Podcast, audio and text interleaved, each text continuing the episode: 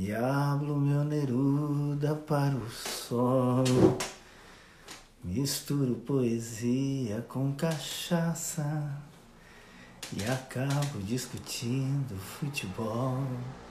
Opa! Começamos a chegar, Pastor Saulo, dois pastores em Roberto Júnior, Pastor Saulo chegando. Sejam bem-vindos, sejam muito bem-vindos todos a nossa roda de conversa a semente de mostarda no final de tarde, as, as redes, a nossa roda de conversa, episódio número 20. São 20 conversas no final do dia que nós já estamos fazendo nesses encontros de final de tarde aqui e relembrando tudo aquilo que a gente uh, fazíamos no passado, que era conversar ao final da tarde. Eu me lembro que ao ir para casa nos finais do dia, porque o século XX foi permeado pelo conceito do cartão de pontos, que era trabalhar uh, de manhã quatro horas, mais quatro horas à tarde, e no final do dia, eu sair da fábrica, eu sair do emprego, sair do escritório, sair da obra, e ir para casa, parava-se muitas vezes ao longo do caminho, porque as, as famílias estavam sentadas conversando na calçada. Eu estou agora em São Paulo, mas eu, eu passei é, quase 30 anos da minha vida no sul do país. E lá eram os chimarrões, o chimarrão no final da tarde, as rodas de chimarrão, os cafés, os bate-papos, as rodas de cerveja, as rodas de violas. Então era uma, uma construção de cultura e de uma cultura semeando esta conversa agradável, eh, onde as coisas vão sendo plantadas com muita calma. Como é que nasce a cultura? Ela nasce sempre nas famílias. Como é que nasce a religião? Ela nasce dentro das famílias. Ela nasce na família, dentro da família depois vai-se para a igreja, leva-se a família, a criança para a igreja, depois leva-se para a escola, da escola prepara, volta para a família e depois vai para o mercado. Ou seja, a família é a célula mater, a célula mãe, a célula mestra que compõe toda a estrutura da sociedade. Quando nós vamos uh, Camp, é verdade, vivemos essa parte da história juntos, é verdade. Uh, um abraço para Fortaleza. Estou uh, vendo aqui grandes amigos, olha que coisa linda aqui. Uh, Jorge entrou, sejam todos bem-vindos. Uh, veja, a, a, estrutura, célula-mãe, geradora, começa dentro das famílias. O que é uma cidade? Quando você vai estudar gerenciamento de cidades, e, e, quase todos que estão aqui sabem que além de ser uma das minhas especializações, eu também sou professor de gerenciamento de cidades, tive a honra e tenho essa honra de ser ah, professor de gerenciamento de cidades da Universidade da Califórnia, professor convidado, já fui mais de 10 anos, tenho ido lá, com frequência, em 2019 foi a última vez.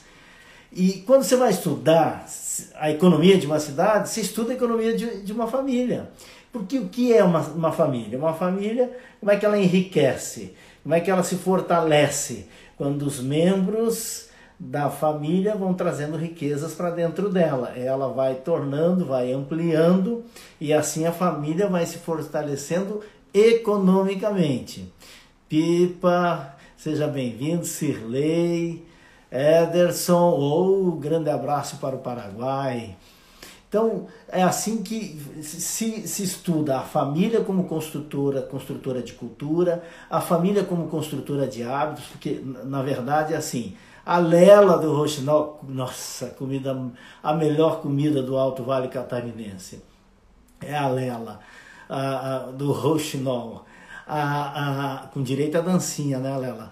Então, eh, veja só, essa, esse, essa, a estrutura familiar, ela constrói hábitos, constrói cultura, e a cultura é o conjunto de hábitos, ela constrói riqueza, ela se estrutura e ela sustenta o planeta inteiro, como sustenta o nosso planeta aí com 7 bilhões e 800 milhões de seres humanos.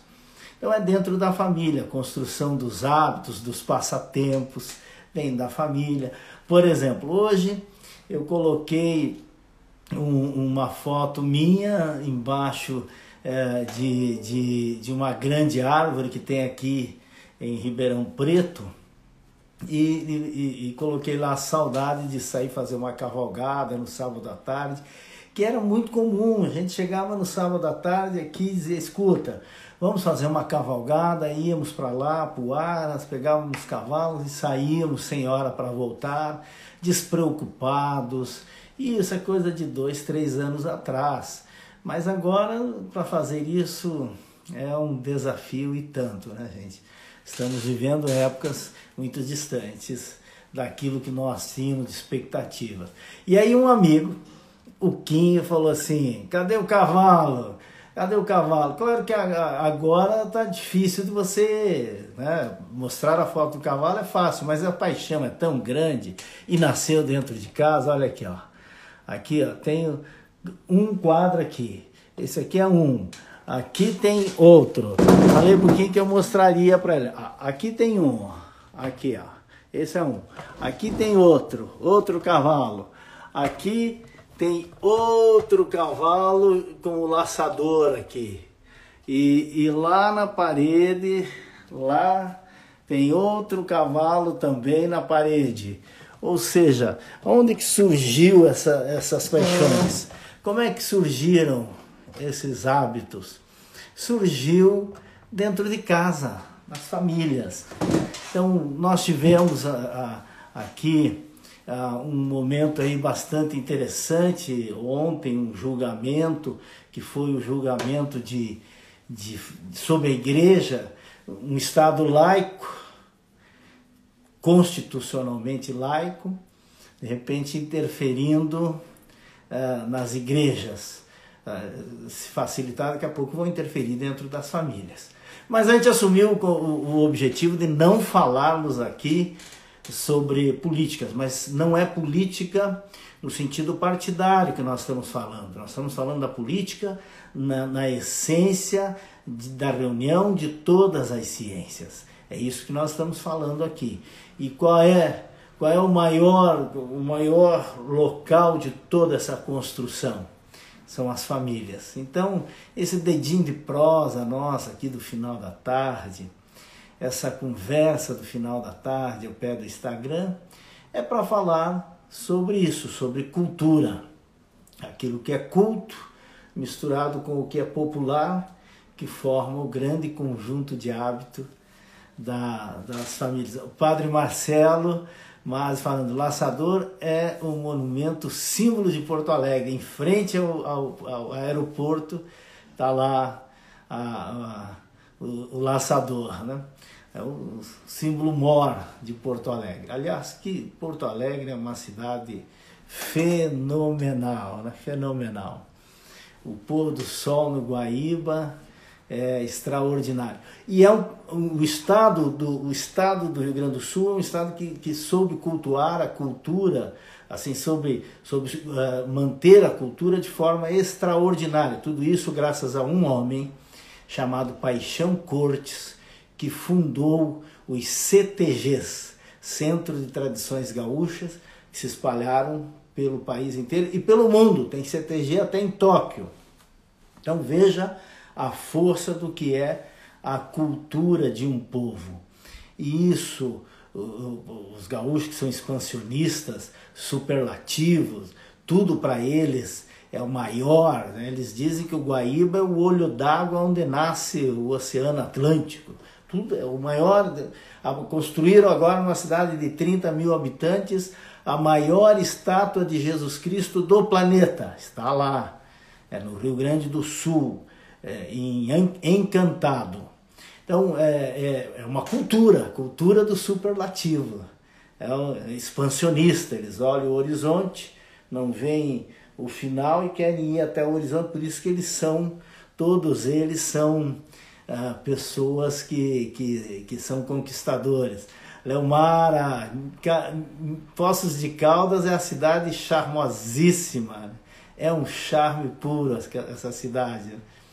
Então, nós estamos falando aqui dessa construção de cultura. E, claro, a Ângela Chaves falando ali do Paixão Couto, fiz cursos de indumentárias e danças folclóricas com ele, Ângela, olha só. Então, e isso, é, se o Instagram permitisse que nós ficássemos fazendo aqui é, rodas de conversa, de interação, talvez a gente vá avançar nisso, porque a ideia é todo final de tarde, todos os dias de semana, nós nos reunirmos aqui e conversarmos.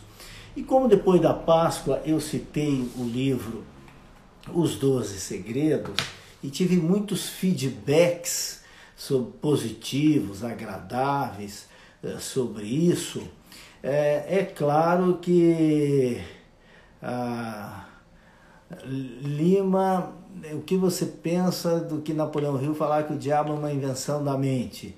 Já te respondo. Nós falamos de Jesus e aí as pessoas falam, eh, me mandaram muitos, muitos uh, pedidos dizendo, olha, é, fale mais dos segredos de Jesus. Então, esse livro é um livro que, que foi uma pesquisa de mais de 10 anos, pesquisando e colocando e estruturando, nós estamos conversando sobre ele. Damos uma pequena pitada sobre ele, não é para ler o livro, não é um grupo de estudo aqui. Mas a pergunta do Lima, é, José Mauro, ela, ela, ela vem a, a, ao encontro, né? Vem ao encontro porque Napoleão Hill ele, ele não, não deixa isso muito claro que é uma, uma invenção da mente. Ele deixa claro que o diabo usa a mente é, para dominar o ser humano através do medo, e a gente encontra isso lá na Bíblia Sagrada, fala isso, que o, o, o medo é um espírito. Fala isso, o medo é um espírito, ou seja, ele te atormenta no silêncio da nossa mente. E o que Napoleão Hill deixa claro no seu livro é que nós nos deixamos influenciar por esse espírito. E Jesus diz: enfrenta o diabo e ele fugirá de vós, enfrenta o seu medo e ele fugirá de você. É, mostre coragem mesmo que esteja com medo, porque você vai, vai enfrentá-lo. Então, a tese de Napoleão Hill, o livro de Napoleão Hill, Mais Esperto que o Diabo, que ficou 73 anos escondidos, é um livro extraordinário, porque ele é, mostra a, a, como nós podemos ser mais espertos com ele, enfrentando ele, né? enfrentando ele. Mas eu quero terminar aqui os nossos 15 minutos de conversa uh, lendo uh, 12 afirmações doze afirmações uh, do primeiro segredo, que é sobre o nome de Deus. O eu sou, a causa que vem a ser, aquilo que existe antes de ser. Deus é um cheque em branco na nossa vida. Deus é na nossa vida aquilo que nós queremos que Ele seja. Então, no, no, no, no primeiro segredo, tem 12 afirmações aqui que o nome de Deus é eu sou. Então, quando nós falamos eu sou feliz, eu estou dizendo Deus é feliz. Se eu estou dizendo eu sou saudável, eu estou dizendo Deus é saudável. Então, a causa que vem a ser dentro de nós. Para terminar essa nossa conversa, isso mesmo, Ricardo, eu sou. Para terminar essa conversa, aí sim eu vou ler, porque uh, eu selecionei 12 uh, afirmações muito lindas e para fecharmos a semana com, com essas afirmações bonitas aqui. A número um é eu sou o caminho, a verdade e a vida. Olha que coisa linda. Número dois, eu sou a ressurreição e a vida. Número 3. Eu sou a luz do mundo. O que me segue não anda nas trevas, terá a luz da vida. Número 4. Eu sou a porta aberta que homem algum pode fechar. Número 5.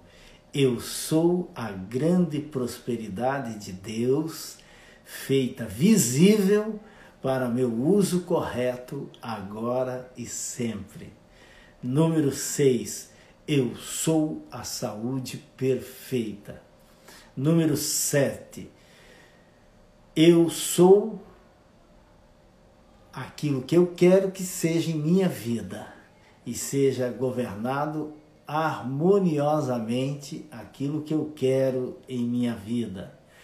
Ou seja, eu sou a gratidão, a abundância, a felicidade, o prazer, o contentamento. Eu é que decido.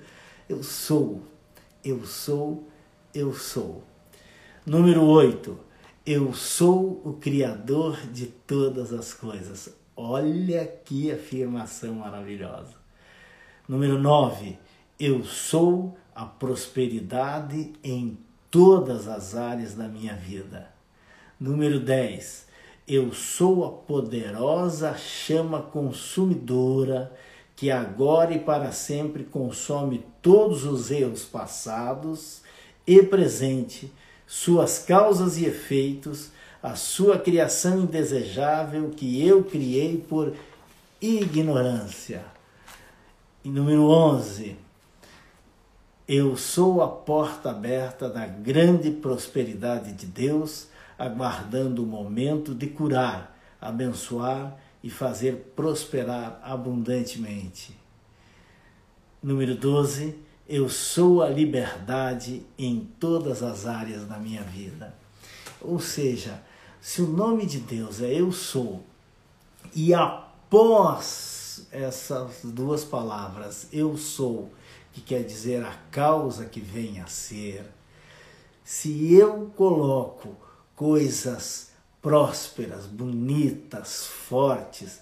Eu estou dizendo: Deus é em minha vida a saúde perfeita, a abundância, a gratidão, a felicidade.